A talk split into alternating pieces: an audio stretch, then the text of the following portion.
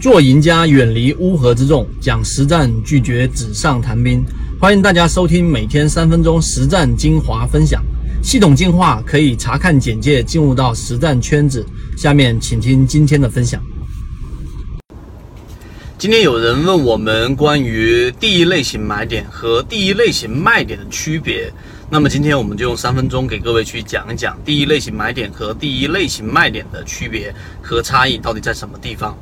首先，我们先来说一说第一类型买点。第一类型买点，我们在缠论的专栏里面啊，非常详尽的视频，通过十八节课给大家去讲了缠论的不同的这一种核心点。那么，对于第一类型买点的描述，大家要清楚，其实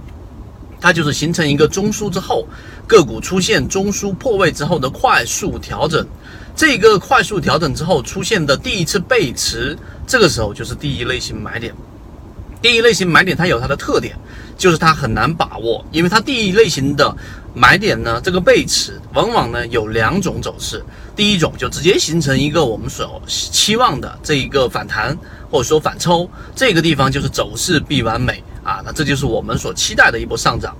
那如果它出现的这一波反背驰之后的这一波反抽的第二笔。然后呢，到了一定的阶段之后，它又继续往下，这样就形成了一个中枢，这样就形成了我们说的下跌盘整下跌，然后又形成一个盘整的这种走势，那么就是下跌的延续。所以第一类型买点呢，它就往往的出现了只是一波小反弹，所以我们通过次级别就能脱身出来小盈利或者小的这一波反弹的利润是盖在我们的第一类型买点里面可以做到的。那么好，我们回到第一类型卖点，那你用同样的思维把它掉头过来、调转过来，那么最后的结论也是一样的。当一只个股出现了一次快速的一个形成中枢之后的快速上涨，这个快速上涨呢是突破了原有的这个中枢的上轨的，也就是高点当中的最低点。一旦出现这种快速的上涨的情况之下，在它的次级别当中出现了一个我们所说的中枢背驰，或者出现了一个背驰，那么这个时候呢，必然会有一波调整，这个就是我们所说的第一类型卖点。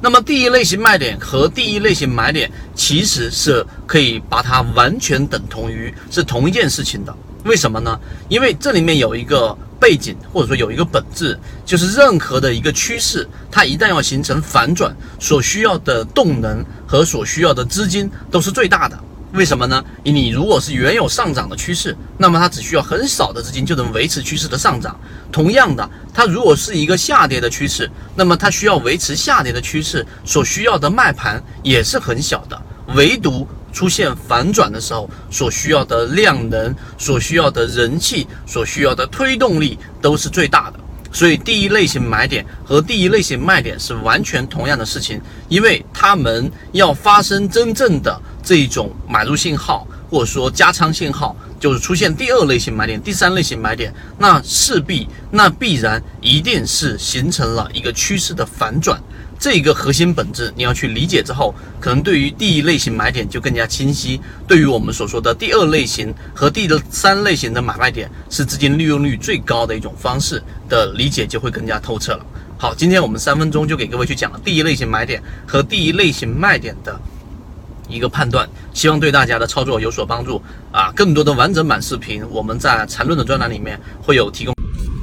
这里给大家讲的只是交易系统当中的精华部分。参与到系统性进化里面，我们会有完整版的视频和图文资料给大家去学习，并且会有实战营辅助大家去理解。如果你也想在股市当中搭建一套完整的交易系统，长期盈利，可以直接添加上我的微信号 ykk 二五六，进入到实战圈子，和你一起终身进化。